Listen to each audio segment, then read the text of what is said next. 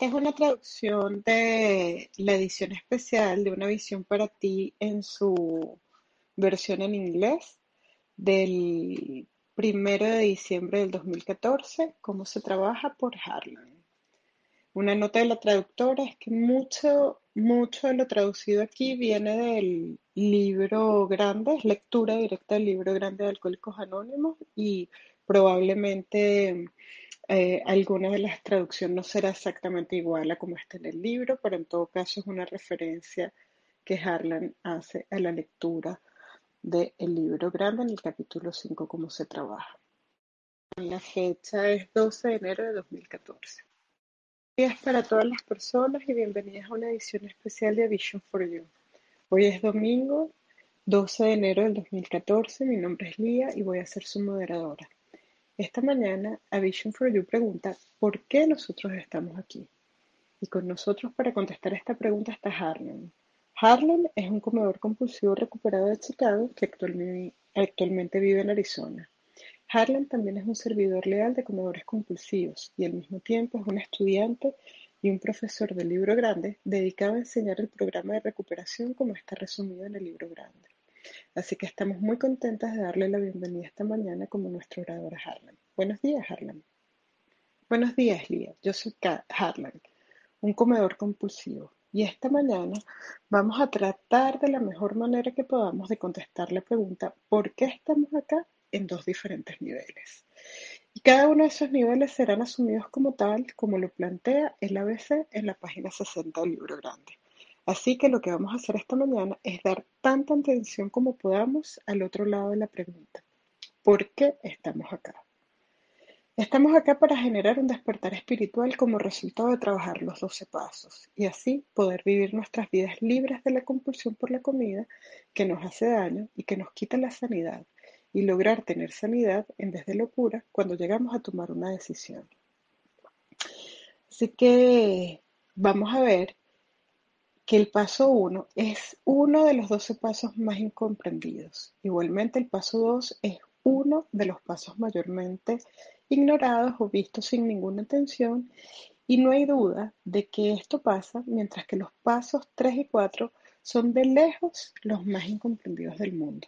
Luego el paso 5 lo vamos a tratar de demitificar.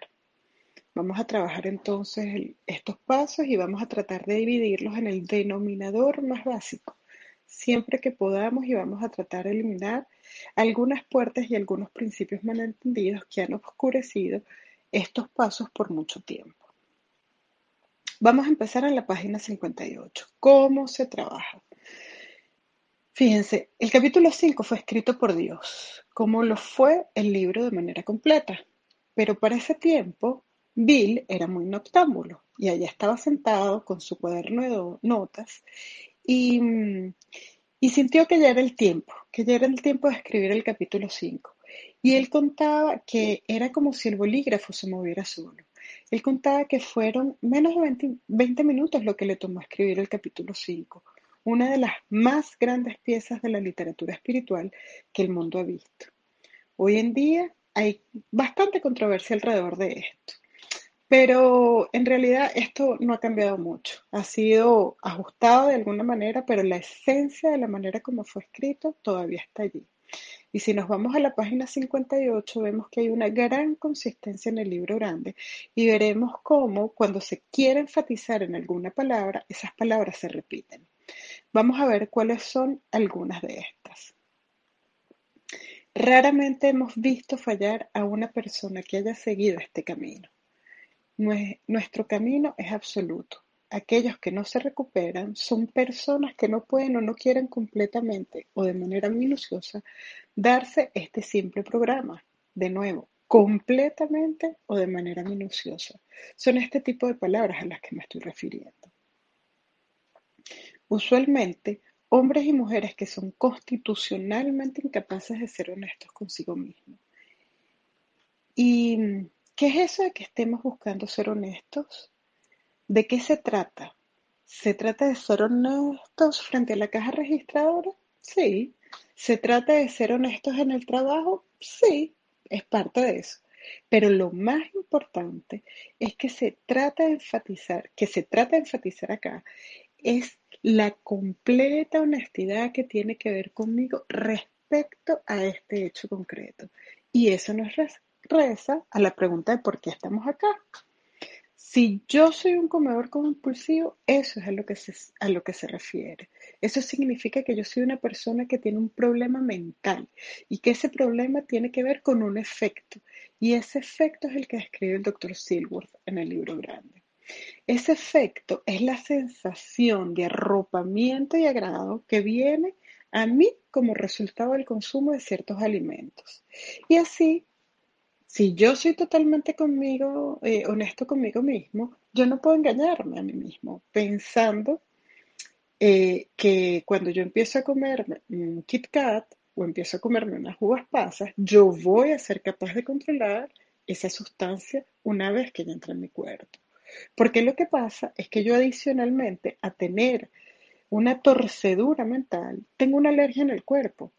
Y si yo tengo esa, ese twist esa, esa manera eh, de mental de pensar acompañada de esa alergia en el cuerpo, eso significa que yo no voy a poder controlar lo que como una vez que empiezo a comer esos alimentos y esa alergia no me permite parar de comer esa comida aun cuando yo ya deseo parar, aun cuando yo estoy armado con ese conocimiento de mí mismo.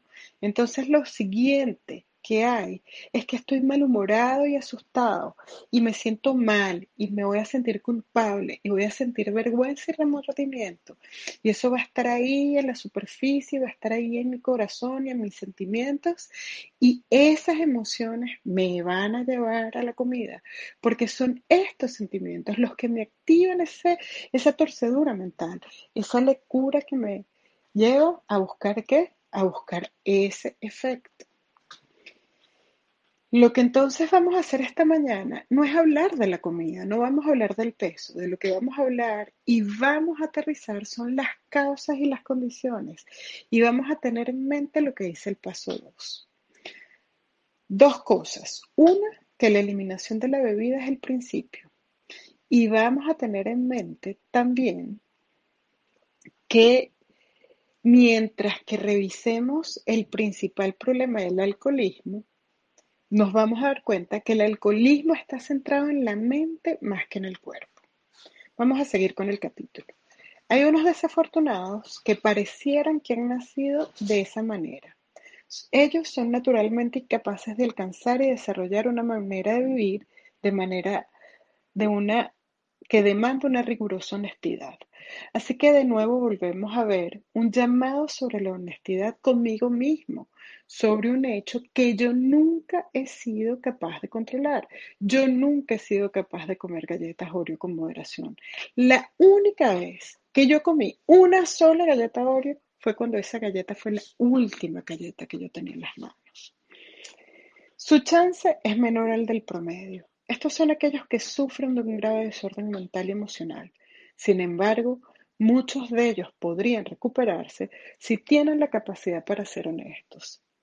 También hay una tercera referencia sobre esto. Hay algunas historias que han salido a la luz que cuentan que en términos generales nosotros solíamos ser así, que gracias a los pasos ahora podemos ser de otra manera.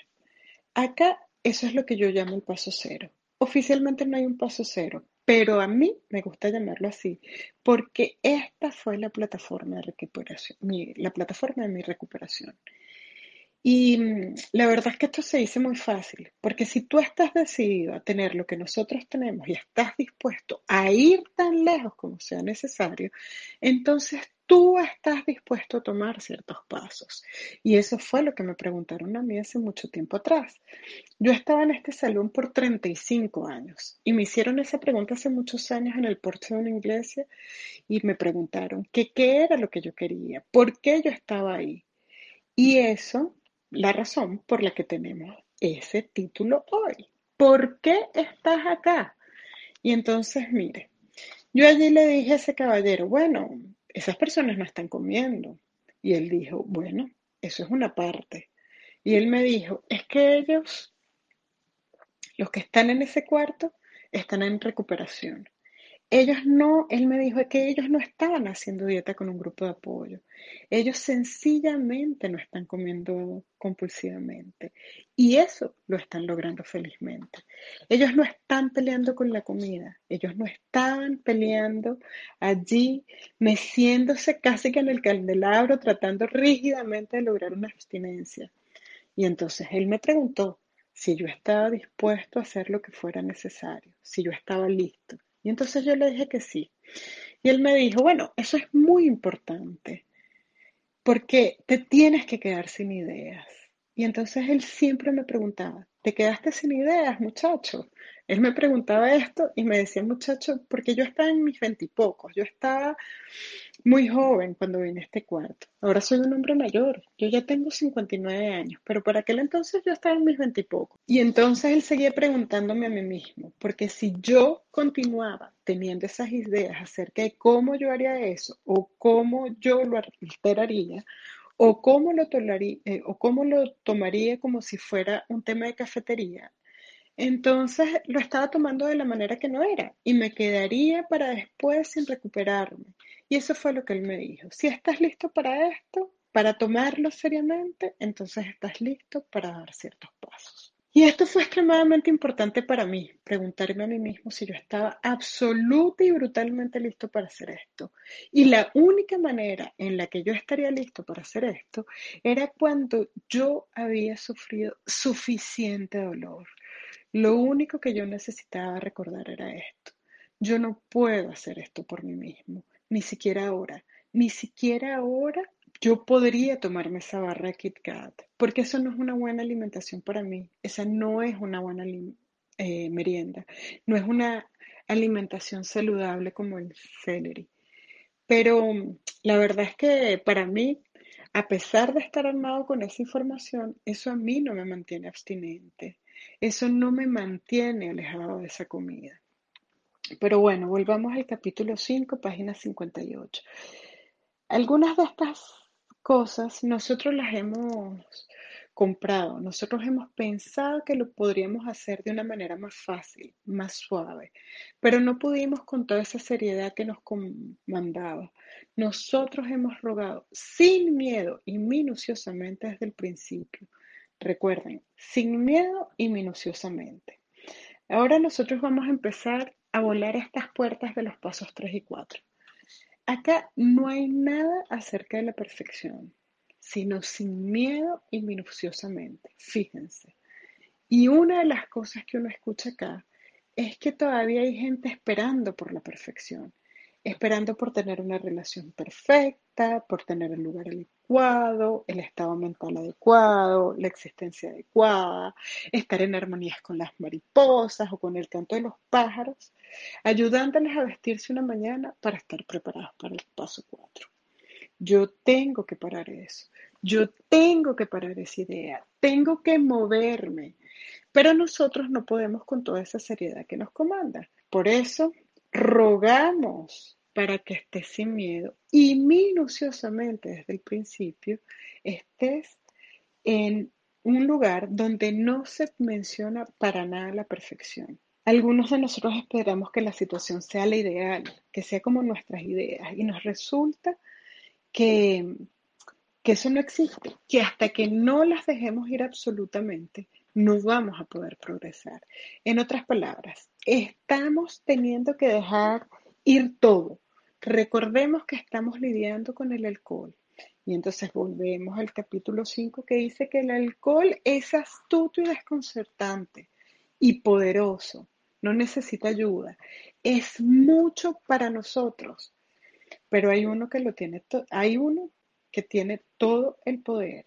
Y ese que tiene el poder es Dios y puedes conseguirlo si así te lo propones ahora. Bueno, ahora yo estoy diciendo mis propias ideas, discúlpenme, pero cuando yo traté con mis propias ideas no hubo resultado, hasta que las dejé ir completamente.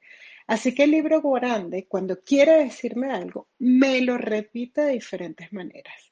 Aquí dice que las medias tintas no sirven para nada. No nos sirve la mitad de la recuperación. No, eso no sirve para nada.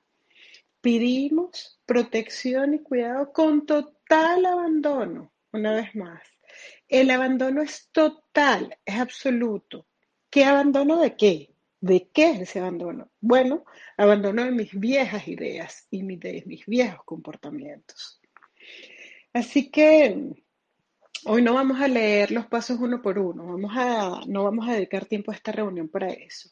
Pero si tienes la cuarta edición del libro grande, me estás siguiendo, te gustaría ver dónde están esos 12 pasos, te pediré que te unas a mí en la página 63 de la cuarta edición. Veremos históricamente de dónde vienen los pasos. Brevemente, número uno, desinflamiento total.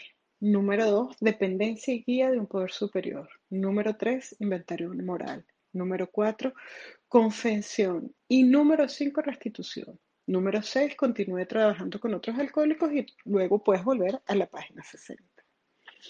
De aquí provienen nuestros 12 pasos. Y Bill Wilson mantuvo a lo largo de la vida que no tuvo la intención de escribir 12 pasos. Lo que pretendía hacer era cerrar alguna de esas lagunas por las que estaban saltando los alcohólicos del programa de recuperación de seis pasos, que era lo que habían encontrado trabajando a través del grupo Oxford en ese momento. Pero bueno, volvamos a la página 60 del capítulo. Muchos de nosotros exclamamos, vaya tarea, no puedo llevarla a cabo. No te desanimes. Ninguno de nosotros ha podido mantenerse apegado a estos principios en forma ni siquiera aproximada a la perfección. No somos santos. Lo más importante es que estemos dispuestos a, dispuestos a desarrollarnos de una manera espiritual. Los principios que hemos establecido son guías para nuestro curso. Lo que pretendemos es el progreso espiritual en lugar de la perfección espiritual. Fíjense, Ahora vamos a empezar a volar estas puertas de algunos de los mitos que tenemos en el tercer y cuarto paso muy rápidamente. Pero miremos eh, primero hacia tres y cuatro. Echemos un vistazo. Esto es el ABC. Y veamos si algo que hemos estado viendo, o mejor dicho, escuchando en las reuniones de toda nuestra vida, eh, es algo de esto. Y porque es que tenemos muchas reuniones en las que se dicen cosas como esta, pero vamos a hacerlo de esta manera. Nuestra descripción del alcohólico, la descripción del alcohólico del libro grande, es la de la opinión del médico. La historia de Bill y la que está en los capítulos 2 y 3. Esto nos da una idea de cuál es la enfermedad. Y la opinión del médico con la historia de Bill ilustra los pasos 1 y 2 a la perfección mientras que los capítulos 2 y 3 se muestran en una forma hermosa la necesidad de la experiencia espiritual, el despertar espiritual como el resultado de los pasos, como única solución. Y en el capítulo 3 examinamos el pensamiento que precede al primer trago, al primer me gusta compulsivo. El capítulo dedicado a los agnósticos, el capítulo 4, dedicado a las aventuras personales antes y después, dejó claras tres ideas pertinentes. Tomemos un segundo para explicar esto. A, que éramos alcohólicos y que no podíamos manejar nuestra vida, nuestra propia vida. Mucha gente lee eso y no sabe exactamente de qué estamos hablando cuando decimos que éramos alcohólicos. Así que digamos que soy un comedor compulsivo en revisión. Una vez más, un comedor compulsivo es una persona que tiene un giro mental que lo llevará irresistiblemente a comer alimentos que realmente ni siquiera quiere comer, pero que no puede evitarlo. Y todos, si estás escuchando y eres un comedor o una comedora compulsiva, todas las personas que estamos aquí hemos tenido esa situación en la que conoces bien al diablo, no quieres comer las uvas pasas, no te quieres comer el Kit Kat y de repente te la estás comiendo. Y ese día te habías despertado con la firme convicción de no comer galletas Oreo. Y ahí estás, te las estás comiendo y no entiendes por qué. Porque una vez que este mecanismo se afianza, nos volvemos indefensos. Lo que tenemos en la mente de un comedor compulsivo, que solo sabe cómo hacernos sentir mejor, y esa manera de hacernos sentir mejor es llevándonos hacia la comida. Y así no pudimos manejar nuestras propias vidas. Ahora, recuerda también que si eres un comedor compulsivo y tengo, y si soy un comedor compulsivo y tengo una alergia del cuerpo, lo que hace que sea imposible parar una vez que ya comencé, La mente, es la mente la que hace que sea posible que no me pueda detener. No puedo manejar mi vida. Esto no significa que algunos de ustedes no sean grandes maestros, grandes médicos, grandes contadores, grandes enfermeras, grandes amas de casa, grandes mamás, grandes padres, grandes tíos, abuelos, grandes hermanos. No, eso no significa eso. Lo que significa es que por mi cuenta no puedo controlar la ingesta de alimentos cuando quiero. Lo que tengo es locura por la comida en lugar de cordura. Así que vamos a estar mirando en un solo segundo aquí las causas y las condiciones que vamos a reunir y el poder de Dios en nuestra vida para suplirlo. B. En la página 60 dice, ningún poder humano podría haber aliviado nuestro alcoholismo. Yo tengo que creer en mi corazón, en mi alma, que nada malo de esta tierra me va a arreglar. El dinero no me va a arreglar, la fama no me va a arreglar, la pobreza no lo hará, el sexo no lo hará, estar casado no me va a arreglar, estar soltero no me va a arreglar. Ahora voy a mencionar algunos de esos nombres solo para reflexionar. Y es que estos nombres sirven para reflexionar porque esas personas compartieron esas cosas externas. Jim Gandolfini, Chris Fairley, Karen Carpenter, Oliver Hardy, Jackie Gleason, estos son, no, eh, estas son personas las más visibles que podemos mirar y decir que tenían todas esas cosas externas y para salvarlos ellos tenían dinero, ellos tenían fama, pero nada de esas cosas fueron suficientes para salvarlos. Nada en la tierra era suficiente para liberarme de mi alcoholismo, nada. Y no importa que el tío Ted siga bebiendo, o que Fred todavía esté desempleado, o que Mari no deje de hacer lo que está haciendo. No importa lo que están haciendo esas otras personas, no van a liberarme de mi exceso de comer compulsivo. Y sé que Dios podría remediarlo y lo haría si yo lo buscaba. Y para que eso lo podamos ver, tengo que bajar al paso 2. Y sí, hay algo que escucho en las llamadas telefónicas que recibo. Si hay algo que veo en las reuniones y mientras viajo por el país haciendo retiros para estudiar el libro, y he estado en la mayoría de los estados en esta unión, tuve el placer de hacer mi primera gira fuera del país en Winnipeg, Manitoba, Canadá. Si hay algo que veo, es que hay gente que intenta hacer esto sin entenderlo.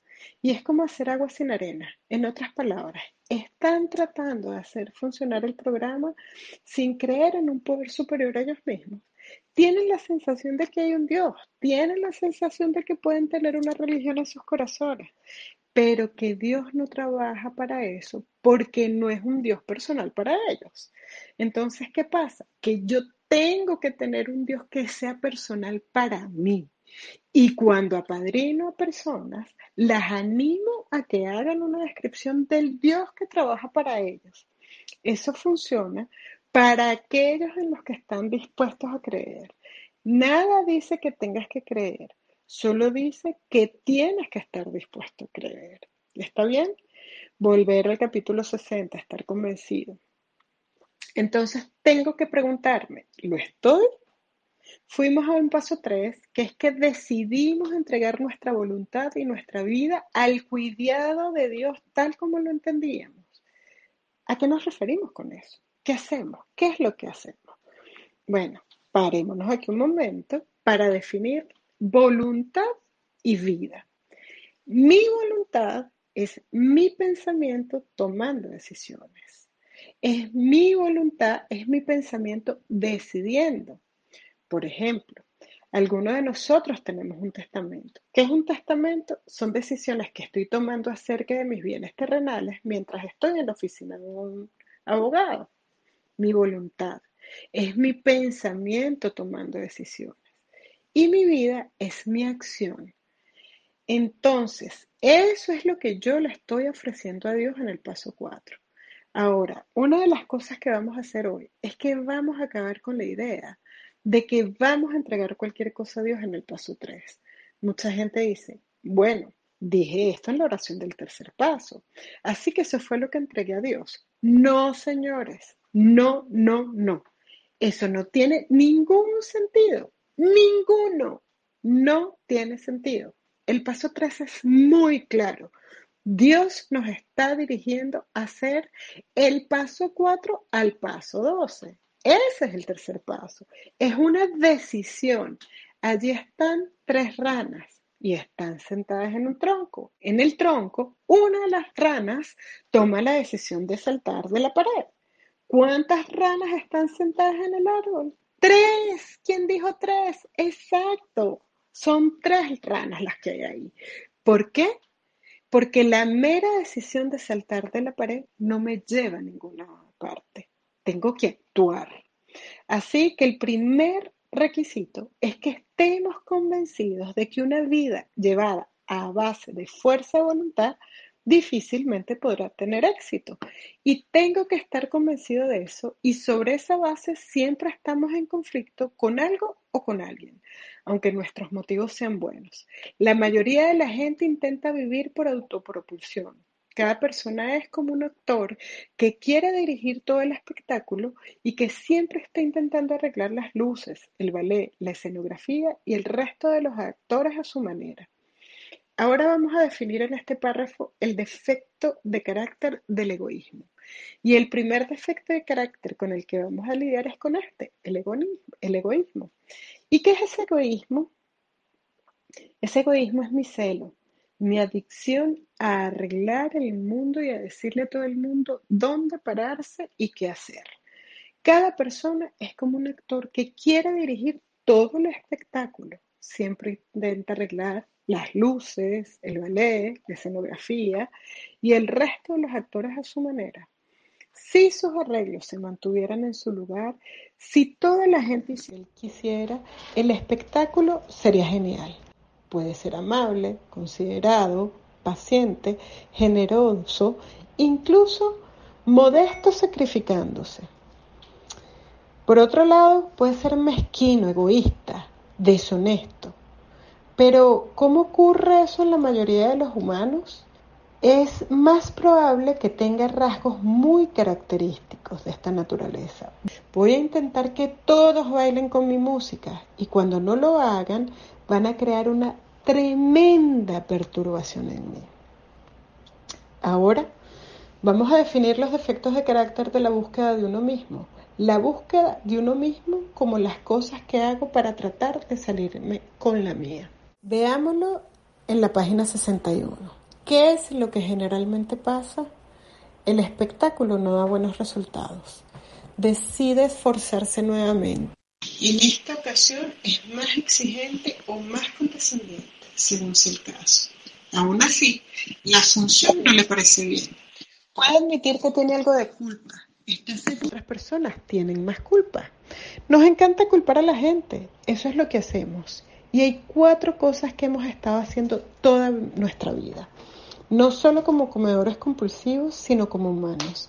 Y mucha gente hace esas cosas, pero no terminan comiendo pasas o no terminan comiendo doritos, porque ellos no tienen el giro mental y ellos no tienen la alergia física.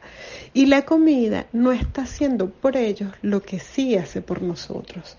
La comida no les da sensación de bienestar y comodidad que nos da o esa sensación de tranquilidad y comodidad que sí nos da la comida a nosotros y que el doctor Silworth llamó a eso el efecto. Pero aquí están las cuatro cosas que nos encanta hacer, ¿no es así? Nosotros mentimos, asignamos la culpa, llevamos la cuenta en nuestras relaciones y peleamos batallas que simplemente no existen. Esas son las cuatro cosas que nos encanta hacer. Me encanta echar la culpa y esa es una de las cosas que vamos a hablar. No generar resentimiento. Se enoja, se indigna, se compadece de sí mismo. ¿Cuál es su problema básico? No es realmente un individuo que busca hacer para sí mismo, aun cuando está tratando de ser bondadoso. No es víctima del engaño. ¿Qué es? El engaño o el engaño es algo que parece real, pero no lo es. Los magos hacen ilusiones, ¿no es así? no es víctima de, de, la ilusión de que puede arrancarle ilusiones y satisfacciones si lo hicieran bien.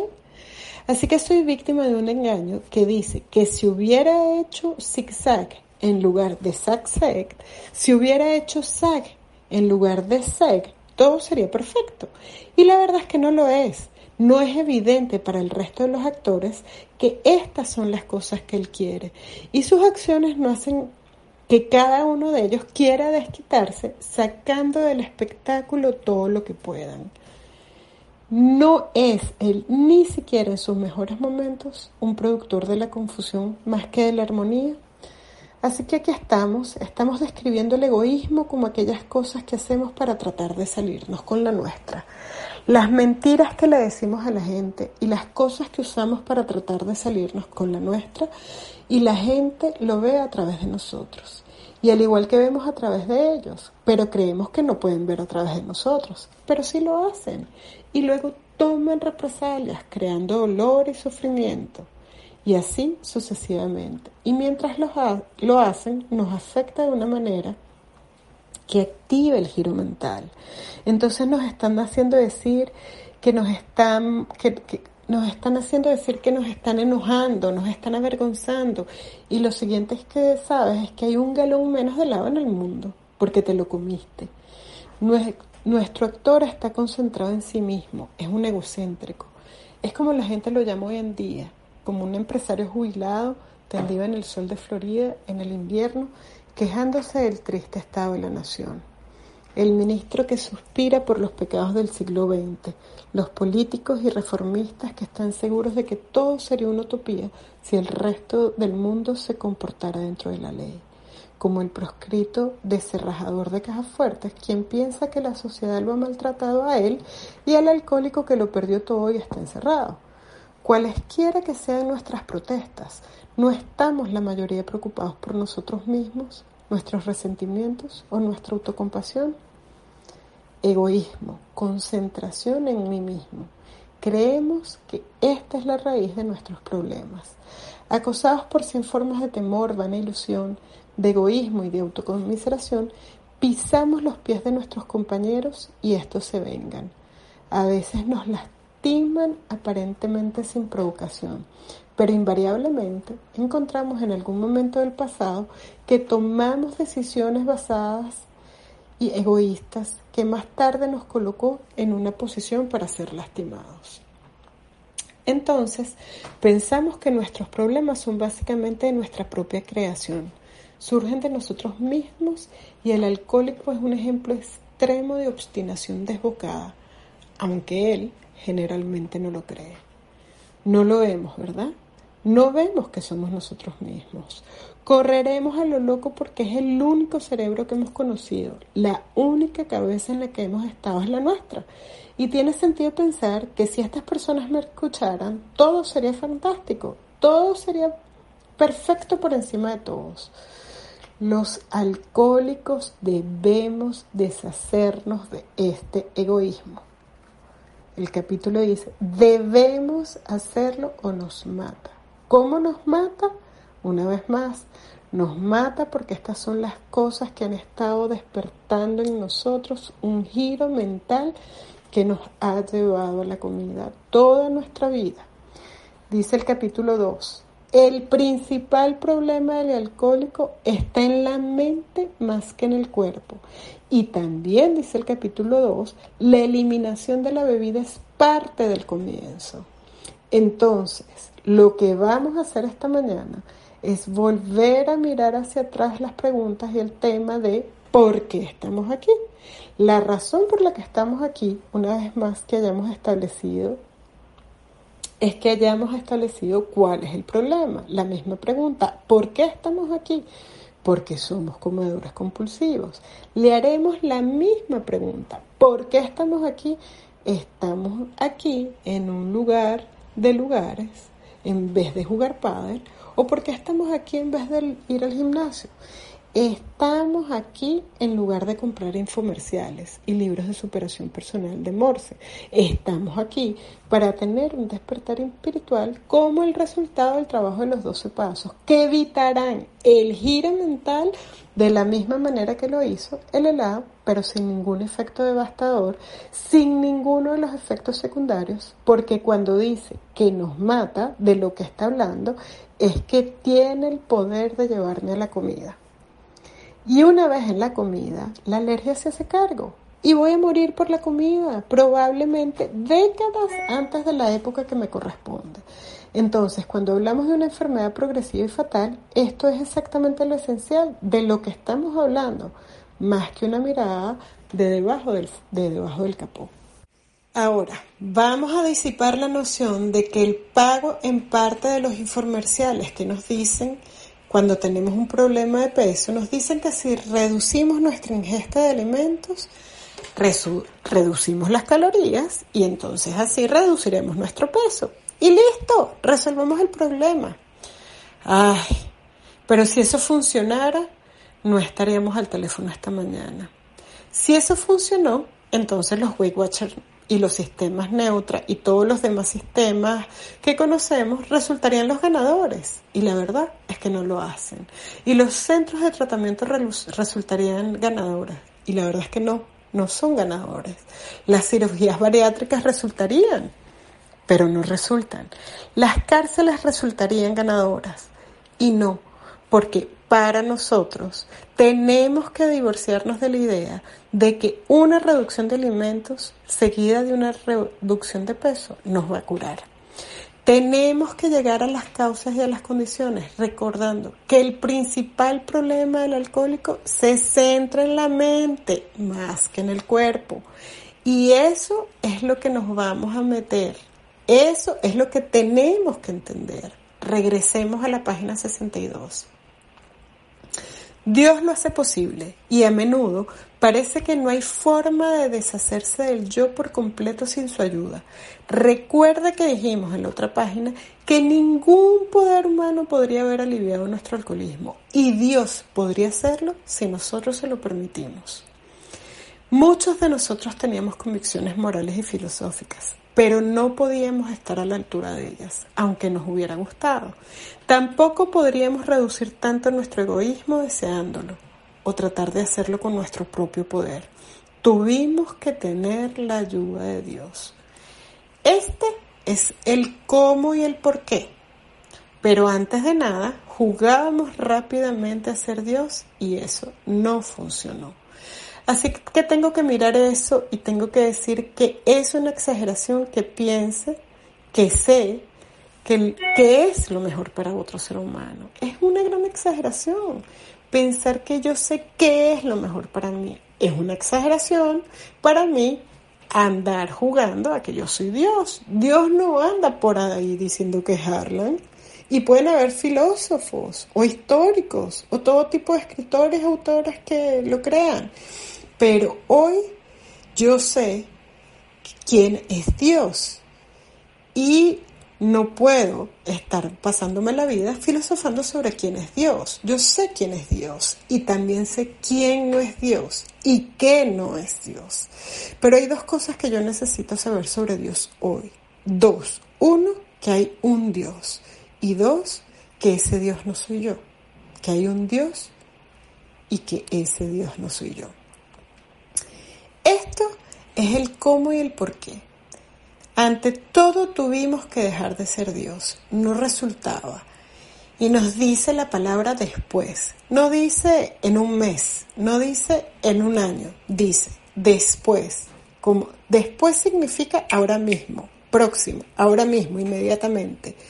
Cuando vas a la tienda de delicatessen o a la panadería, y eres el número 41 o eres el número 42 y te llaman, no te dices, no, no, no, no, espérate un momento, espérate ahí, dicen 42 y eso significa que eres tú inmediatamente después del 41. Entonces, volvamos al capítulo y dice, después decidimos que en lo sucesivo, en este drama de la vida, al final de la página 62 dice, Dios iba a ser nuestro director. Él es el director y nosotros somos sus agentes. Eso significa que tengo que poner la obra de Dios y los intereses de Dios por encima de los míos. Tengo que poner el hecho de que yo soy su agente, somos sus agentes. Debo poner el interés principal por encima del mío. Tengo el deber fiduciario para con el director de anteponer sus intereses a todo lo demás. Él es el Padre, somos sus hijos. La mayoría de las buenas ideas son simples y este concepto fue la piedra angular de nuestro arco triunfal por el que pasamos a nuestra libertad. Ahora, aquí están las promesas del tercer paso, parte superior del párrafo de la página 63. Mientras miro estas promesas del tercer paso, voy a recordar que basado en lo que acabo de leer, algo está comenzando a cambiar en mí mismo y en mí mismo ya. Y eso es toda mi vida. Yo era un tomador y toda mi vida chuparía la médula de la vida lo mejor que yo pudiera. Y nunca, nunca fue suficiente. No importa quién me dio lo que sea que me dieron, no importa si era dinero, no era suficiente. No importa si fue la pensión, no fue suficiente. Nunca hubo suficiente. Y ahora estoy empezando a cambiar de punto de vista. Mi paradigma aquí está comenzando a cambiar. Ahora voy a comenzar este proceso de ser un dador y luego como un actor de la vida. Voy a ser una fuente en lugar de un desagüe. Y como este cambio está comenzando ahora, leí las promesas del tercer paso y dice, cuando sinceramente asumimos esa posición, esa que acabo de escribir, todo tipo de cosas admirables pasaron de seguidas. Ahora observe en el libro que hay en mayúsculas. El libro sigue diciendo, Teníamos un nuevo empleador, siendo todopoderoso, en mayúsculas. Él proveía todo lo que necesitábamos si nos mantuvimos cerca de él y realizamos bien su trabajo. En otras palabras, no voy a salir al mundo hoy para ver qué puedo chupar del mundo. Voy a salir al mundo hoy y hacer todo lo que tenga que ser para servir a mi Dios, para servir a mi Creador y él proporcionó lo que necesitábamos si nos mantuvimos cerca de Él y realizamos su trabajo bien. Establecidos sobre esta base, nos interesaríamos por empezar a interesarnos cada vez menos en nosotros mismos, en nuestros pequeños planes y en nuestros pequeños proyectos. Nos interesaríamos cada vez más en ver qué podíamos aportar a la vida. ¡Wow! es que esta frase es muy importante y me voy a detener aquí por un segundo. Cada vez más nos interesamos en ver qué podíamos aportar a la vida. Y me voy a detener aquí porque es exactamente la antítesis de la razón por la que yo nací. Yo nací tomando todo, nací como alguien que miró para ver qué se me podía dar y ahora voy a mirar para ver qué puedo yo aportar a la vida. Eso significa que estoy absolutamente dando un giro de 180 grados en mi pensamiento y mis otras melodías y mis comportamientos cuando sentimos que fluye un nuevo poder, mientras disfrutamos de la paz mental, mientras descubrimos que podemos enfrentar la vida con éxito. Tomamos conciencia de la presencia del poder superior y empezamos a perder el miedo al hoy, al mañana o al más allá. Nacimos de nuevo. Cuando decimos que renacimos, esa es la, la subestimación del siglo. Es que fíjense, yo no soy la misma persona. Yo estuve el 24 de mayo de 1954 en el, en el hospital del Mount Sinai en Chicago, Illinois. Pero ahora yo ya no, ni de cerca soy esa persona. Puede que tengo el mismo número de seguro social que tú desde que tengo 16 años o que tenga los mismos recuerdos, pero yo no soy esa persona. Ahora, algunos de ustedes que escuchan esto pueden decir, yo sirvo a la gente todo el tiempo. Yo soy madre, yo soy abuela, yo soy padre, sí. Pero ¿cuál es nuestro motivo? ¿Cuál es tu motivo? Esas son las cosas que tenemos que mirar. Y dije en las reuniones, y algunos de ustedes se juntan con sacerdotes y ministros y rabinos, con algunas monjas, con clérigos, con laicos que sirven a Dios todo el tiempo, y sin embargo no pueden parar de comer, no pueden dejar la comida. Entonces, hay una diferencia entre este tipo de servicio y el funcionamiento de los 12 pasos, y eso es muy importante. Pero de todos modos, donde hay una diferencia es en mi motivación. Estoy buscando servir sin ninguna expectativa de retorno. Y no estoy llamando a sacerdotes, ni ministros, ni rabinos, ni madres, ni padres. Yo no voy a tocar esos temas. Pero hay ciertas cosas que tenemos que hacer. También tenemos que servir a nuestro Dios. Y eso podría significar un motivo diferente una actitud diferente y puede significar también responsabilidades adicionales. Pero estas son las cosas que yo necesito mirar. Ahora, si estás en casa o estás en donde sea que seas y quieres hacer el paso 4, hagamos la oración del tercer paso y puedes decirlo conmigo si quieres, donde sea que estés. Voy a leer el libro. Y el paso 3, la oración, no es donde le entrego nada a Dios. Este es el término formal de la rendición. Lo que significa ahora es que voy a hacer los pasos del 4 al 12, como dijimos. Veamos lo que dice juntos. Estamos ahora en el paso 3. Muchos de nosotros le dijimos a nuestro Creador como lo entendíamos, Dios, me ofrezco a ti para que obres en mí y hagas conmigo tu voluntad Líbrame de mi propio encadenamiento para que pueda cumplir mejor con tu voluntad. Líbrame de mis dificultades y que la victoria sobre ellas sea el testimonio para quienes, para aquellos a quien yo ayude, de tu poder, tu amor y la manera en que tú quieres que vivamos, que siempre haga tu voluntad. Pensamos bien antes de dar este paso, asegurándonos de que estábamos preparados porque por fin podríamos abandonarnos por completo a Él. Hay una repetición de por fin abandonarnos por completo a Él. Y no es la primera vez que vemos esa idea en este capítulo. Nuestros pequeños planes y diseños cada vez más nos interesaron en ver qué podíamos aportar a la vida. ¡Wow! Es que esa frase es tan importante. Y me detengo allí de nuevo por un segundo de nuevo, cada vez más nos interesamos en ver qué podíamos contribuir a la vida. Nos pareció muy deseable dar este paso espiritual con una persona comprensiva como nuestro mejor amigo o un consejero espiritual. Pero es mejor encontrarse con un Dios solo que con alguien que puede malinterpretar. La redacción era, por supuesto, bastante opcional, siempre que expresáramos la idea, expresándola sin reserva, de nuevo, sin reserva. Cada área de mi vida, cada rincón y grieta tiene que ser abandonado. No puedo controlar ni un ápice de mi vida, desde el color de la ropa que uso hoy hasta lo que sea, nada de eso si te sientes bien, es la voluntad de Dios cuando me estoy convenciendo de algo y está en la parte de atrás de mi cabeza. Es porque Él lo decide, Él lo tiene.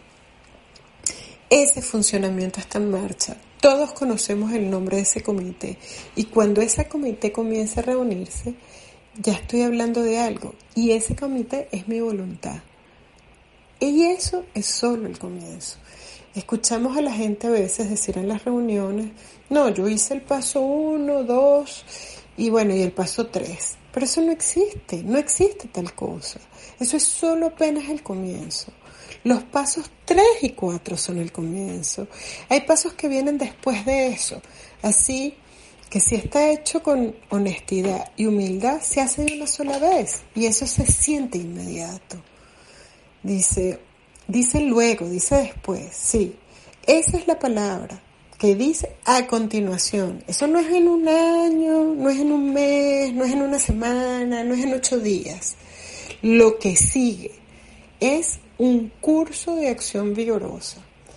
Ahora, si me estás escuchando, o si has estado en reuniones conmigo, lo que sea, si me estás escuchando aquí en una visión para ti, o has estado en uno de mis retiros, o me has escuchado en internet, tú sabes que soy una persona que cree firmemente en esto. Este no es un programa para personas que lo necesitan. Este no es un programa para personas que lo deseen. Este es un programa para personas que lo hacen. Este es un programa de acción. No hay ningún capítulo en el libro que diga que hay que pensar que, y no hay ningún capítulo en el libro que diga que hay que orar. Orar es importante, pero no hay ningún capítulo en el, libro, que diga que hay que sentarse allí y esperar que Dios entre y que nos entregue sus bendiciones. No. Este es un programa de acción que no puede conducir un automóvil estacionado. Así que lo primero que hacemos es una limpieza personal de la casa, muchas de las cuales de nosotros sabía, eh, que muchos de los cuales nosotros sabíamos que jamás habíamos intentado. Aunque nuestra decisión en el paso 3 fue un paso vital y crucial, podía tener poco efecto permanente y menos de una vez seguida de un arduo esfuerzo para enfrentar y deshacernos de las cosas en nosotros mismos que nos habían estado bloqueando nuevamente. Y entonces utilizar nuestra decisión fue un paso vital y crucial. Podría tener poco efecto permanente a menos de que eso sea de una vez. Y una de las cosas que vas a escuchar en la confraternidad en todos lados es que esperas cierta cantidad de, tiempo antes de darle el paso 4. Y eso no tiene ningún sentido, no tiene sentido. Es un disparate. Ese es el programa Nourish. Como la palabra allí del día, nutrir ahora mismo, significa que el matrimonio tonto es tonto. Es decir, las cosas en nosotros mismos, hay cosas en nosotros mismos que nos están bloqueando. Y ahora vamos a ver las cosas que nos han estado bloqueando. Es el hecho de que puedas ser un pianista brillante bloqueado, ya sabes. Es el hecho de que eres un bailarín brillante, un abogado brillante, un factor de bloqueo brillante. Eres una maestra brillante o un enfermero, lo que sea, mamá, papá, lo que sea. No vamos a hablar de las causas y condiciones, ¿no? El haber estado bloqueado, porque es que el licor no era más que un síntoma, nuevamente. Vamos a volver a llamar a la eliminación de la bebida el principio. Apenas es el principio. No estamos tratando con comida aquí. No nos ocupamos de cuánto come o qué come. ¿Tengo un plan alimenticio? Absolutamente. ¿Es un plan seguro? Absolutamente. Tengo cordura alrededor de mi comida. No voy a comer un hipopótamo hoy, pero tengo cordura. El licor no es más que el síntoma. Tuvimos que concentrarnos en las causas y las condiciones. Y las causas y las condiciones son las cosas que han estado explotando nuestros corazones y han estado explotando nuestra mente. Y son las que nos han estado empujando irresistiblemente hacia la comida. Así que ahora veamos muy brevemente, antes de continuar con el capítulo, los tres instintos básicos de donde proviene el miedo y la ira. El miedo y la ira no se marchitan simplemente en nuestro corazón, no se deslizan simplemente en nuestra alma, no se limitan a ensuciar nuestra mente. Ellos vienen de un ataque percibido a los instintos básicos de la vida. Ahora bien, el tiempo no me permitirá extenderme mucho sobre esto, pero muy brevemente lo voy a analizar ahora mismo. ¿De dónde viene la ira? ¿De dónde viene? ¿Cómo viene el miedo y la ira? El miedo y la ira emanan de un ataque a lo que ya tenemos o a nuestras ambiciones para el futuro. En los tres instintos básicos de la vida son los siguientes. El instinto dado son los instintos dados por Dios. Están imbuidos en nuestra, en nuestra alma por un Dios amoroso y generoso y han hecho posible que la raza humana sobreviva. Veamos el primero. El primer instinto es el instinto social. Las, cuevas agrarias conocieron el hombre de Romañón, el hombre de Pekín, el hombre de Heidelberg. Todos sabían hace miles de años que no podían vivir más seguros, mejor que viviendo juntos o en grupo que como solteros dispersos, que podían protegerse mejor unos a otros, que podían cazar de manera más eficiente, que podían cultivar de manera más eficiente, podían criar a sus hijos y cuidarlos de manera más eficiente y podrían beber mejor en grupos. Si quieres una gran ilustración del instinto social, basta con ir a una escuela secundaria en la mañana a la hora del almuerzo. Y si vas a la escuela a la hora del almuerzo, entonces vas a encontrar un grupo que es extremadamente importante. Pero si hacemos mal uso de eso, ¿qué pasa? O si alguien está intentando sacarnos del grupo, que nos vamos a asustar, nos vamos a enfadar, porque nuestras ambiciones para el futuro tienen que ver con el grupo. Tengo que hacer esto muy brevemente y explicarlo breve porque no tenemos tiempo. Pero digamos, por ejemplo, que hemos sido parte de un grupo y una parte del grupo está envejeciendo y para nosotros en este momento pues nos gustaría formar parte de otro grupo o con otro grupo de personas. Quizás sea el otro grupo en el trabajo, quizás sea otro grupo en la escuela, tal vez sea otro grupo en el hospital. Y buscamos unirnos y divertirnos con este nuevo grupo. Y una de esas personas de ese nuevo grupo nos las está poniendo extremadamente difícil, porque esa persona realmente no nos quiere allí. Entonces, él va a molestar en el, esa persona va a molestar en el nuevo grupo y me va a asustar y eso me va a enojar, entonces no va a funcionar. Y a medida que esos sentimientos afloran en la superficie dentro de mí, mi giro mental me va a llamar y me va a decir que me vaya a comer, que me vaya a comer esas uvas pasas, porque eso me hace sentir mejor.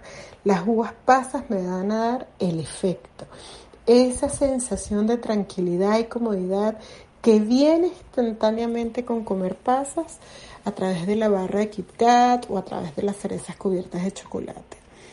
Y yo voy a tomar estas cosas y me van a hacer sentir mejor. Y de repente me digo a mí mismo, no, no, no, yo no quiero hacer eso, quiero ser delgado. Y luego de repente me enfado, me enojo con la persona, con las personas que no me dejan entrar al nuevo grupo o que están tratando de excluirme del grupo anterior o lo que sea. Y cuando me enfado, les echo la culpa. Y una vez que les echo la culpa, puedo defender la responsabilidad de mi vida.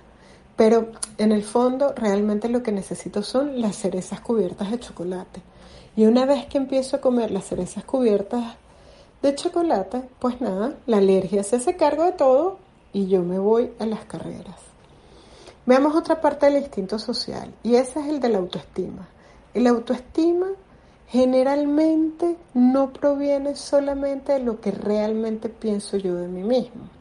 A ver, tengan paciencia conmigo porque no sé cómo explicar esto muy bien. A ver, el subconjunto del instinto social tiene otro que es el, la autoestima. Y la mayoría de las veces lo que pienso en mí mismo no es lo que pienso en mí mismo, es lo que yo creo que tú piensas de mí, que ustedes piensan de mí, es lo que creo que ustedes piensan acerca de quién soy yo. Y si creo que crees que soy un buen tipo, entonces me agradará mucho más.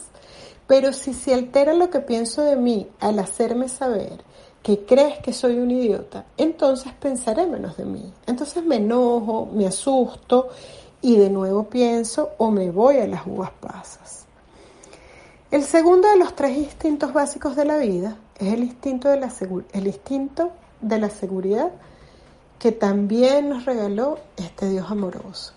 Y ese instinto de seguridad tiene tres secciones diferentes, pero de nuevo, es lo que tengo en esta área o en mis ambiciones para el futuro de esta área. El primer tipo del instinto de seguridad es el del bolsillo. Cuando haces un paso 4 o el quinto paso, las dos entradas más enumeradas en el libro son las finanzas y el romance. Las finanzas y el romance van a ocupar la mayor parte, pero el instinto de seguridad del dinero, el instinto del bolsillo, todos los tenemos de alguna manera imbuidos porque por Dios, y si obtenemos esos 10 dólares, no nos damos la vuelta inmediatamente y los gastamos. Queremos reservar algunos dólares. Esos son como un instinto dado por Dios y queremos salir, queremos ganar dinero, queremos mantener el trabajo, queremos esas cosas porque todos tenemos ambiciones en el área económica y tratamos de hacer eso y tratamos de que salga bien. Bueno, por favor, tengan paciencia, tengan paciencia porque es que quiero explicar esto. Cualquier cosa que tenga actualmente en el instinto de seguridad espero que no me afecten eh, mis ambiciones. Y una amenaza para estas ambiciones me molesta y me asusta y desencadena en mí este giro mental. Este giro que me lleva a la comida, porque la comida me da ese efecto que desencadena en mí la alergia física y esa alergia de nuevo hace que sea imposible detenerme. Así que espero estar siendo aquí un poco claro para ilustrar lo que está sucediendo con nuestro cerebro y en nuestro cerebro y en nuestro corazón. Porque es que la comida es el síntoma de esas cosas. La comida es el último paso de esas cosas, no la causa principal. Ahora, volviendo al incidente de seguridad, tenemos la seguridad del bolsillo, y también tenemos la seguridad emocional. A todo el mundo le gusta tener seguridad emocional y muchos de nosotros hemos tenido conversaciones en nuestras vidas con gente que escuchamos decir, te pido por favor que no hables de esto, quizás estés hablando de nuestro divorcio o quizás estás hablando de un momento embarazoso en nuestra vida, quizás estás hablando de un tema que nos incomoda o que está trastornando de alguna manera nuestra seguridad emocional. Nada tiene que ver el bolsillo con esto. Lo que está pasando es que si se altera mi seguridad emocional, mis ambiciones para el futuro o lo que tengo actualmente, se me dispara también la alergia. El giro mental que desata la alergia, porque el giro me lleva a la comida y la comida me lleva a la alergia. Y la alergia hace imposible que me pueda tener. La tercera parte del instinto es la seguridad, es la seguridad personal. Y todos podemos entender que si alguien trae luciendo amenazante con un arma en las habitaciones donde estamos ahora, por ejemplo, o en el vehículo por donde vamos, eso sería una amenaza a nuestra seguridad personal. Y como una amenaza a nuestra seguridad personal, nos enojamos, nos asustamos y eso despierta de nuevo el giro mental. El giro mental nos lleva a la comida y la comida desencadena la alergia y entonces nos matará. Tenemos un efecto de 10 segundos y luego la alergia se activa. Ese es el, esos son los instintos básicos. También tenemos el instinto sexual que Dios nos dio para poder reproducirnos, para disfrutar el cortejo, para disfrutar la intimidad. No importa si eres niño, niño o niña, niña, niño, lo que sea. No importa, estás está imbuido en nosotros por un creador amoroso para que, para que podamos disfrutar de esa intimidad. Y si no tuviéramos ese instinto sexual, no hubiéramos durado ni, ni, ni 100 años. Y entonces la raza humana no la conoceríamos o hubiera dejado de existir. Pero bueno, volvamos al capítulo y a la página 64. Por lo tanto, comenzamos con un inventario personal. Este fue un paso para un negocio que por lo general no tenía ningún inventario. El negocio que no tiene ningún inventario por lo regular se arruina. Hacer un inventario comercial es un proceso que busca los hechos y que busca cómo afrontarlos. Es un esfuerzo por descubrir la verdad sobre las acciones en el comercio. Uno de los objetivos es revelar los daños o los bienes que no se pueden vender para deshacerse de ellos de inmediato y sin remordimiento, para que el propietario de la empresa tenga éxito y no pueda engañar a nadie con esos valores. Entonces hicimos exactamente lo mismo con nuestras vidas. Obviamente, primero hicimos un balance, buscamos los defectos en nuestra composición que causaron nuestro fracaso. No estamos mirando las cosas en nuestra composición que causaron nuestro éxito. No, estamos mirando las cosas en nuestra composición que causaron nuestro fracaso. ¿Por qué? Porque algunos de ustedes son excelentes vendedores, algunos de ustedes tienen excelentes, son excelentes o tienen excelentes abogados, algunos de ustedes son grandes médicos, otros son geniales, no importa lo que sean, sean personas de mantenimiento o de Dios o conductores de autobuses, no estamos mirando eso, lo que estamos viendo es qué fue lo que causó nuestro fracaso. Y cuando decimos fracaso, de lo que estamos hablando específicamente es cuáles son las cosas que nos han conducido hacia el futuro. Estar convencidos en sí mismo, manifestando de varias maneras, fue lo que nos derrotó. Consideramos manifestaciones comunes esa derrota. Ahora, brevemente, con respecto al tiempo, nos vamos a tener que cubrir aquí porque no tenemos mucho tiempo para hacerlo, pero quiero mirar esto en un momento, quiero mirarlo un rato. ¿Cuál es tu resentimiento? ¿Cuál es, de, dónde ¿De dónde provienen estas dos palabras? Son palabras antiguas que significan re, que significa volver, repintar, reeditar, repostar. Significa hacerlo de nuevo. Y significa volver a sellar o significa volver a pintar. Resentir significa volver a sentir. Vuelvo a sentir mientras que no resuelvo las viejas heridas y los viejos resentimientos. Porque lo que está pasando es que en mi cabeza no sucede como en muchas otras áreas. Veamos brevemente. Me encantan los Chicago Bears. Amo los Chicago Bears. Siempre los sigo. Los Chicago Bears ganaron el Super Bowl. Después de la temporada de 1985, ganaron el Super Bowl en Nueva Orleans, en Luisiana, y vencieron a New England Patriots.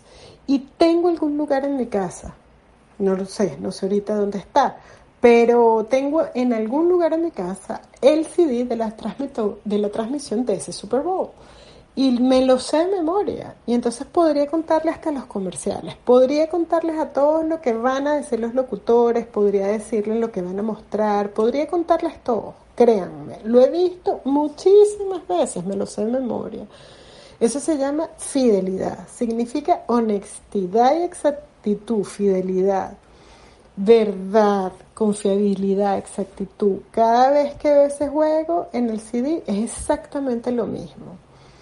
Eso no es así conmigo cuando tengo un resentimiento, porque cuando repito un resentimiento, cada vez lo puedo estar cambiando un poquito más. Cada versión cambia.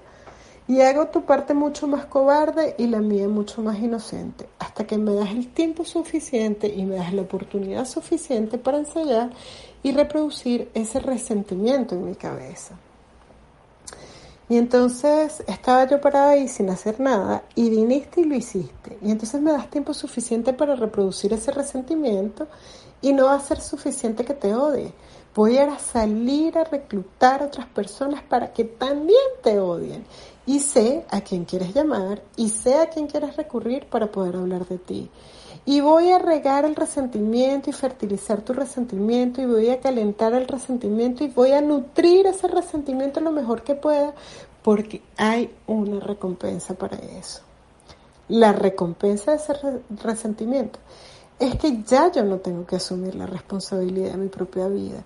Puedo renunciar a esa responsabilidad para culparte. Y eso, ay, eso me encanta. Me encanta. Y luego la recompensa, esa recompensa se recompensa con qué? La cereza de la cúspide y amo esa parte. Si no me hubieras hecho eso, hoy no estaría en la forma en la que estoy. Entonces, eso es culpa tuya. Así que te echaré la culpa y eso significa que puedo renunciar por completo a la responsabilidad de mi vida y puedo justificar la mayoría de las tonterías que yo he hecho. No he tenido ningún tiempo de ir mucho más lejos porque realmente esta conversación es solo de una hora.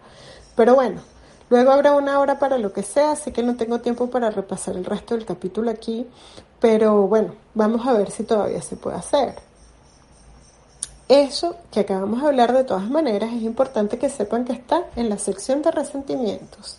Si no he entrado todavía en las columnas individuales. Luego está la sección del miedo y luego está la sección de los daños sexuales, los daños que le hemos hecho a los otros, que también necesitan explicación. Entonces, volvemos a la página 64, la parte inferior de la parte de la página.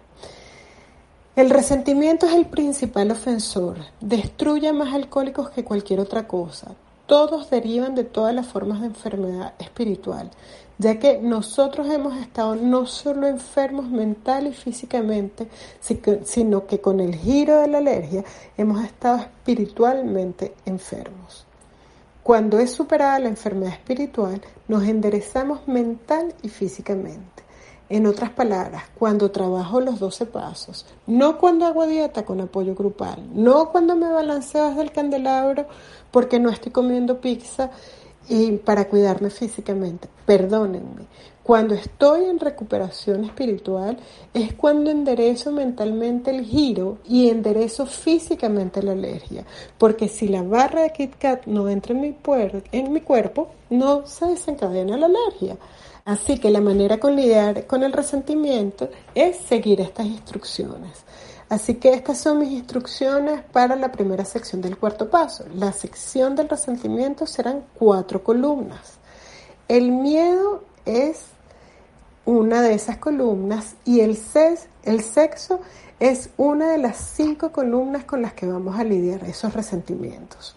Entonces, agarramos una columna, agarramos el, perdón, un papel y hacemos estas columnas.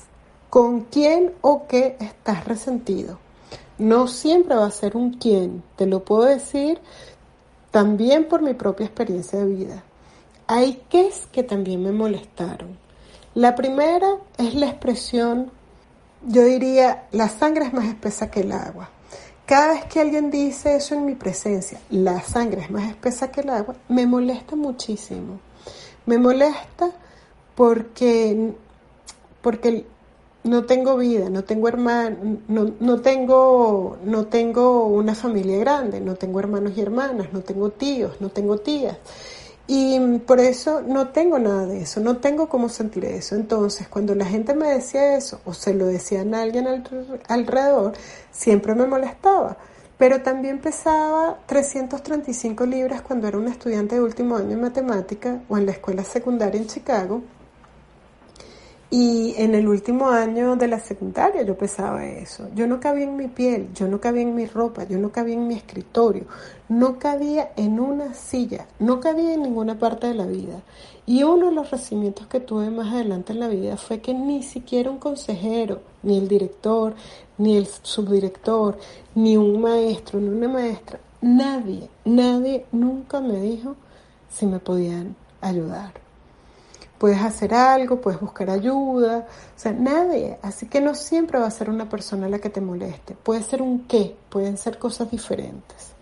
Entonces en esta columna enumeramos a personas, instituciones o principios con los que estábamos enojados.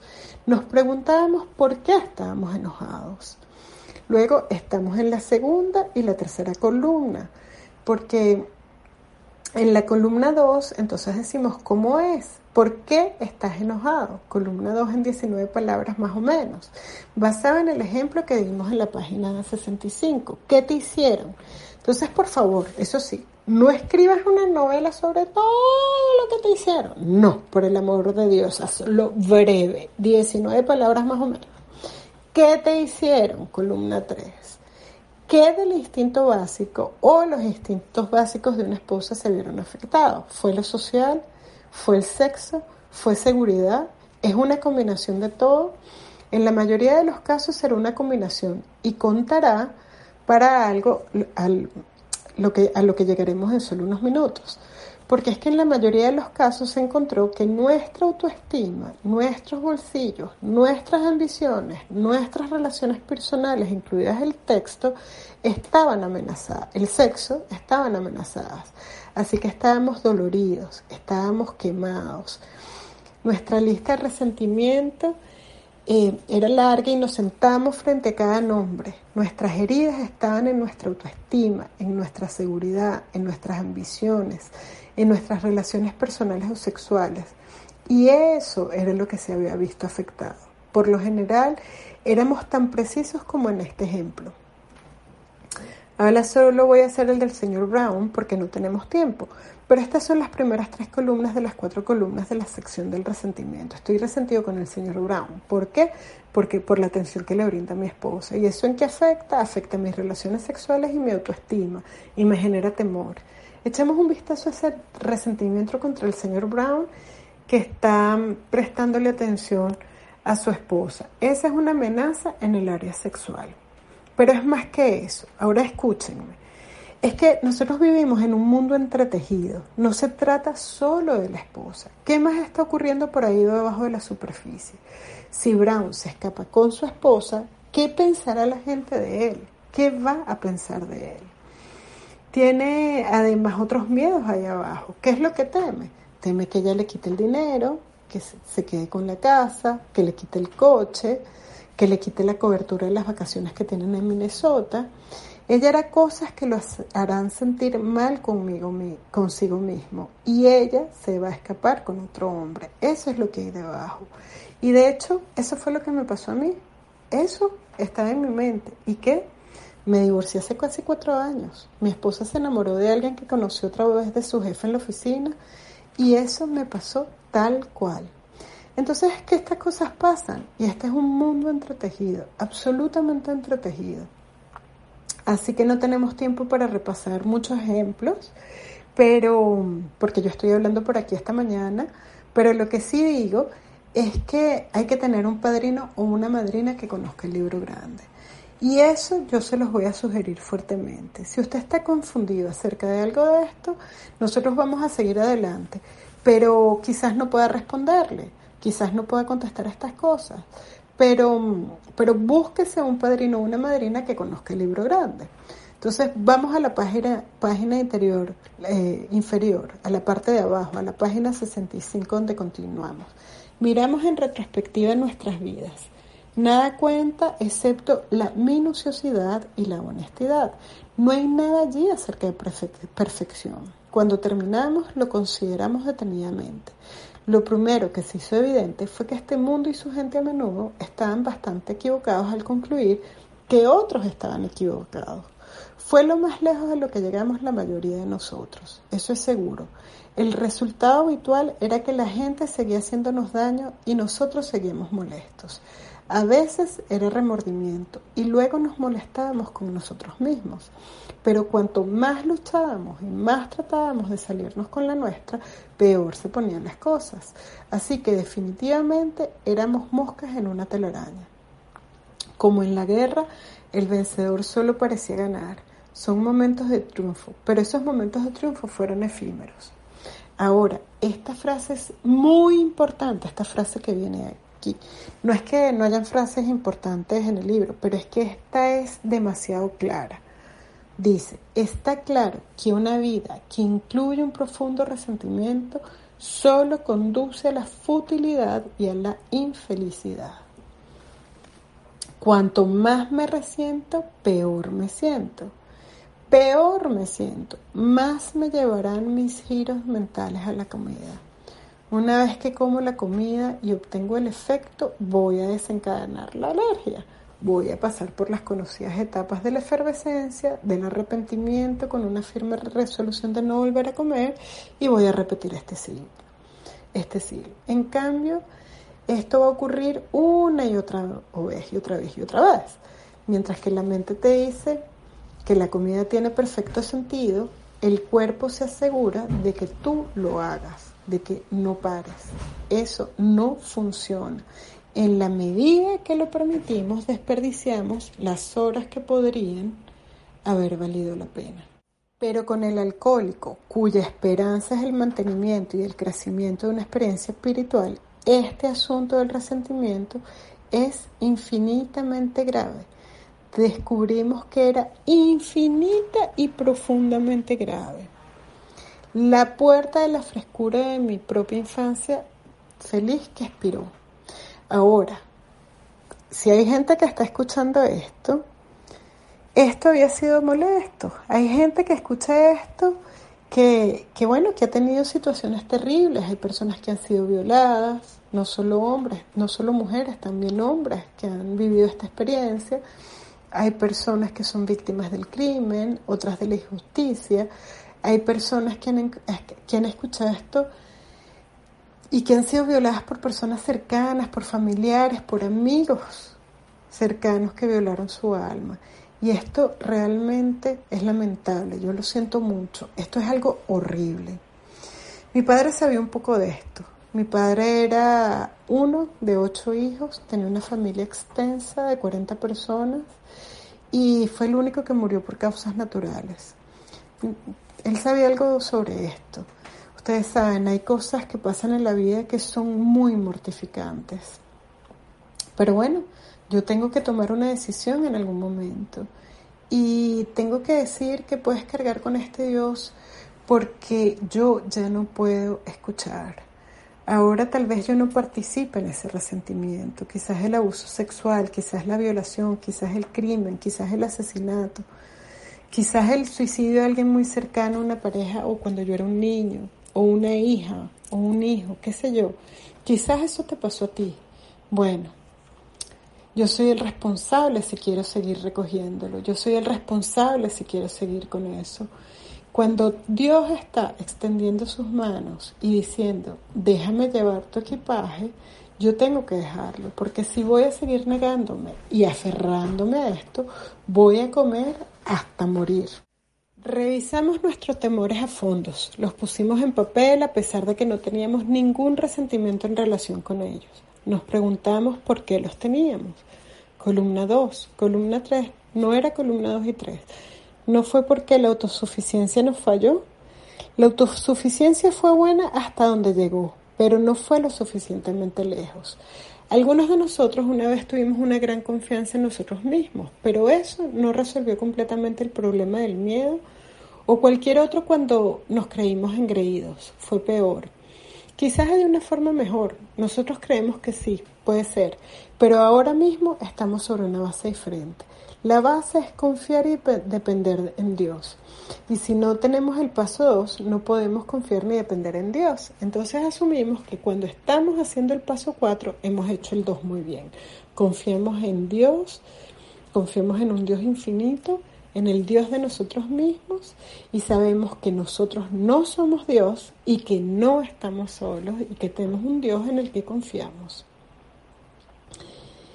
Y, la verdad es que tengo un Dios que es un Dios muy fiable, no es un Dios que sea con imágenes de presidentes muertos, en otras palabras, me refiero a los billetes, me refiero al dinero.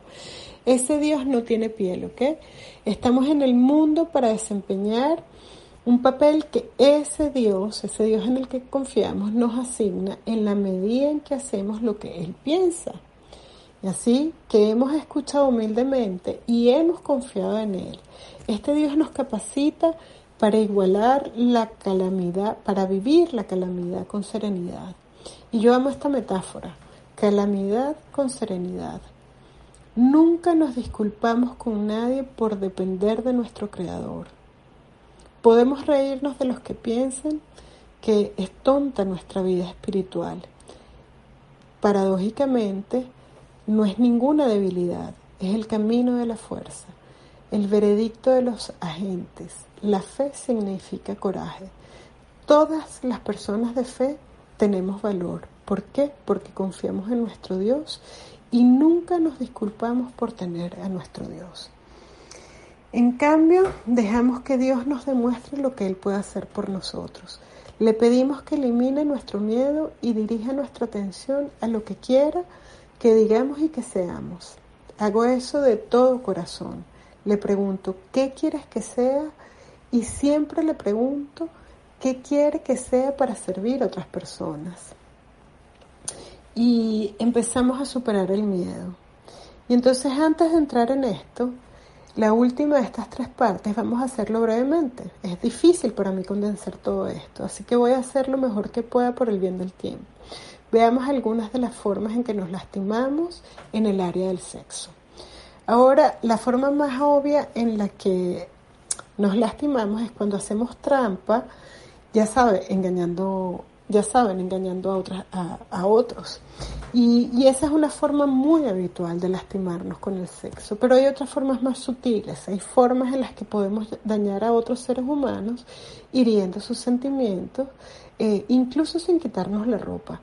No necesariamente tienes que quitarte la ropa para lastimarte o para lastimar en esta área sexual. Veamos un par de estas cosas. En primer lugar, usaste tus destrezas sexuales dadas por Dios con eh, su atracción por el sexo tarde o temprano de alguna manera que, en que lastimaste a otra persona. En otras palabras, no importa si eres una mujer o no, no importa si eres un hombre usaste los poderes sexuales que Dios te dio para animar a alguien a sentirse atraído por ti. Coqueteaste con esta persona sabiendo muy bien que no tenía ninguna oportunidad contigo. No tenía ninguna posibilidad. Quizás era tu jefe, quizás un supervisor, quizás eran los dueños de la empresa. Y de repente les hiciste pensar que real, realmente había algo entre ustedes. El sexo no tiene nada que ver con eso. Pero tiene que ver con eso. No tiene nada que ver con eso, pero si miramos el sexo y damos la opinión donde yo no soy Dios, no soy tan grande, mira, yo no soy tampoco Bill, tampoco Bob ni Rosana, pero yo estoy dando mi opinión. Y es que Dios nos dio la sexualidad para que pudiéramos disfrutarlo. Por lo tanto, eh, disfrutar o recrearnos, estas son cosas que podemos hacer con nuestra sexualidad. Pero cuando hablamos de trampas, de nuevo, estoy hablando de mi opinión, yo no soy Dios, no puedo estar trabajando los 12 pasos mientras que rompo los 10 mandamientos. Eso no es congruente. Porque una vez que empiezo a hacer uno, yo sigo haciendo el otro y el otro. Y entonces no funciona de esta manera para mí cuando hacemos trampa. Entonces volvamos a la ilustración. Estamos usando nuestros poderes sexuales dados por Dios para llevar a alguien a disfrutar. No tiene nada que ver eso con recreación. Eso no tiene nada que ver. Lo que quiero decir es que si usted está usando su destreza sexual dada por Dios para eh, ayudarme en el área de la seguridad, quizás usted está reteniendo el sexo, quizás está reteniendo el, afecto para que alguien se comporte de la forma que yo quiero o para que piense de la manera que yo quiero. Quizás estoy en una relación comprometida, pero voy a limitar el sexo para tener el efecto que yo quiero o para que se haga lo que yo deseo. Y, mm, por ejemplo, tal vez sean fanáticos de los White Sox y quiero que sean fanáticas de los Cubs. Entonces yo cortaré el paso en la sexualidad para que hagan lo que yo quiero. Entonces, quizás estoy en una relación comprometida y debería ceder un poco más. Quizás estoy en una relación comprometida y necesito dar menos o ser menos exigente con la persona que estoy en la, en la relación. No lo sabemos.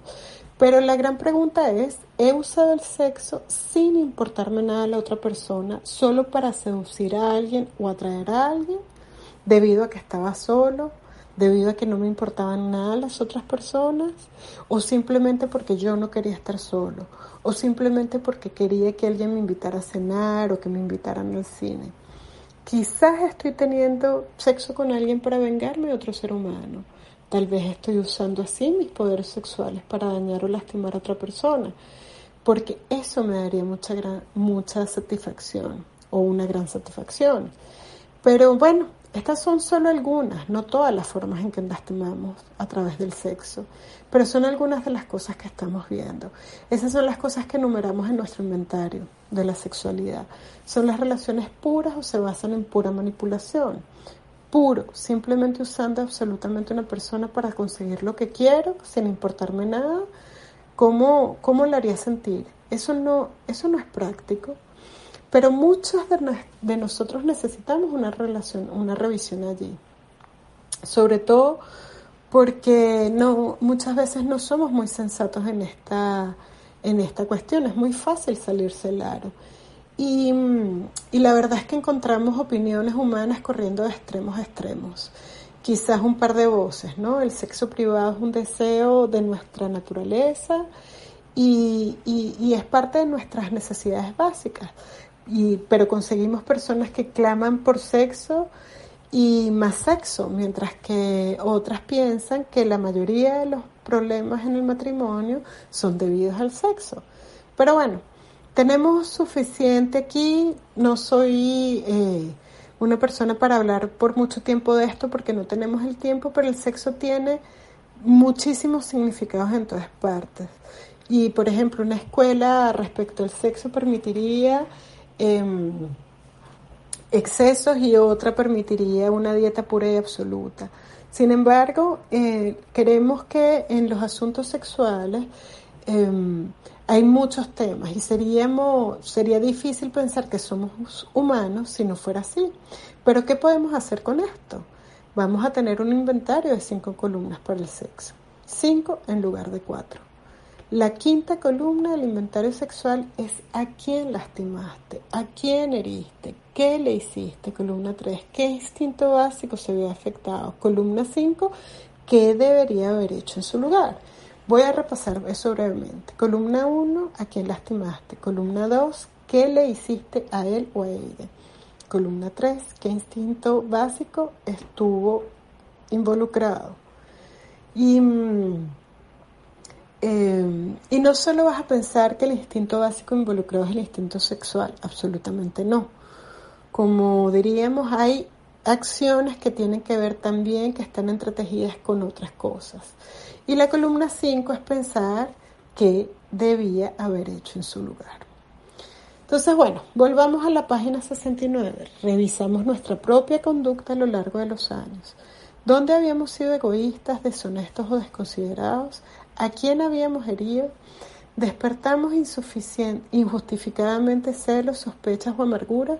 ¿Dónde tuvimos la culpa? ¿Qué deberíamos haber hecho en su lugar? Pusimos en papel y lo miramos. Y de esta manera intentamos dar forma a un sonido sano ideal para nuestra futura vida sexual. Sugerimos que nos sometiéramos. Ahora, sugiero que nos sometamos, sugiero que sometamos cada relación a esta prueba. ¿Fue egoísta o no? ¿O lo es o no lo es? No hay término medio. Le pedimos a Dios que moldee nuestro ideal para ayudarnos a vivirlo.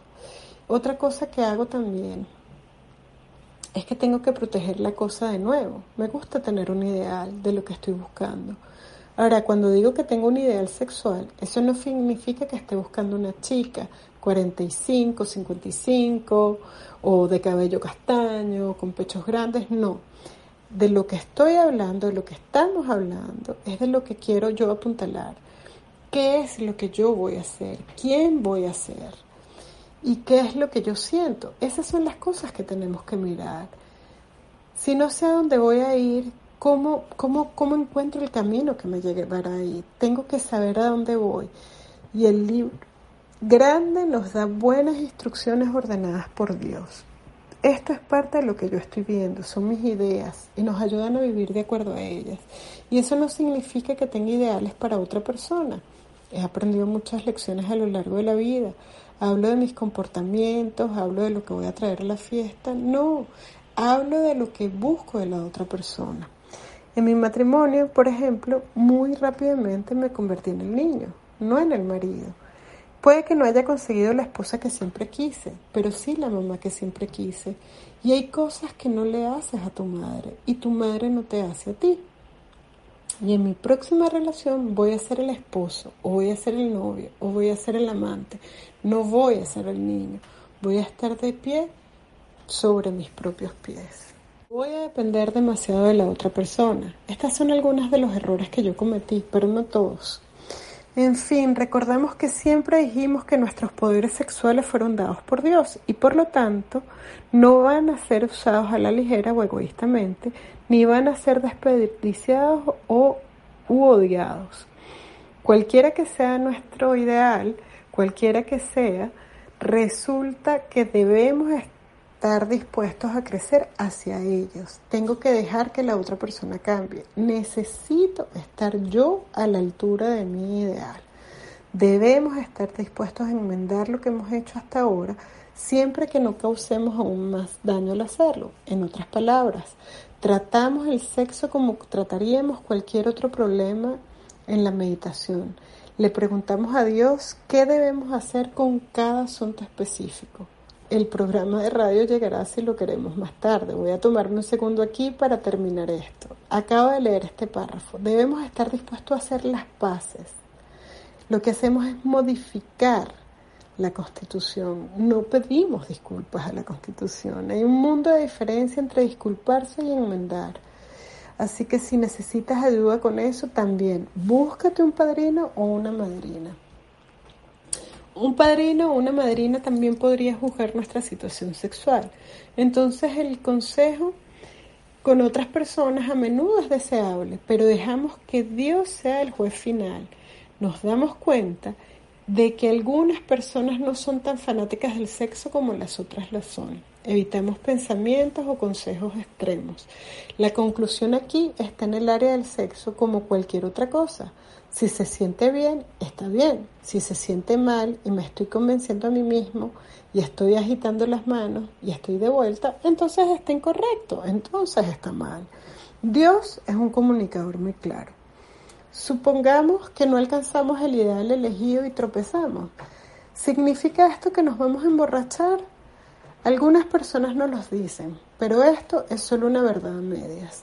Depende de nosotros o de nuestros motivos. Si lamentamos lo que hemos hecho y tenemos el deseo sincero de dejar que Dios nos lleve a cosas mejores, creemos que seremos perdonados y habremos aprendido nuestra lección. Si no lo lamentamos y nuestra conducta sigue perjudicando a los demás, estamos muy seguros. Estamos seguros de que beberemos. No estamos teorizando. Estos son los hechos de nuestra experiencia. Para resumir sobre el sexo, Oramos fervientemente por el ideal correcto, por la guía y por cada situación cuestionable, por cordura, por fuerza para hacer lo correcto. Si el sexo es muy problemático, nos esforzamos más en ayudar a los demás, pensamos en sus necesidades y trabajamos para ello. Esto nos saca de nosotros mismos. Calma el imperioso impulso de cuando ceder significaría dolor en el corazón. Si hemos sido minuciosos con nuestro inventario personal, hemos escrito mucho, hemos enumerado y hemos analizado nuestros resentimientos, hemos comenzado a comprender su futilidad y su falsa realidad. Podría pasar un fin de semana entero hablando sobre esto. Tenemos regalos para ver su terrible destructividad. Hemos comenzado a aprender poderes, paciencia y buena voluntad hacia todas las personas, incluso a nuestros propios enemigos. Pero los consideramos personas enfermas. Hemos enumerado a las personas que hemos herido con nuestra conducta y estamos dispuestos a enderezar el pasado. Si no podemos, en este libro lo leeremos una y otra vez. La fe es para nosotros. No podíamos hacerlo nosotros mismos. Esperemos que ahora estés convencido de que Dios puede eliminar cualquier obstinación que te haya bloqueado de esto. Si ya has tomado una decisión, paso 3, agrega tu inventario de tus desventajas en alimentos.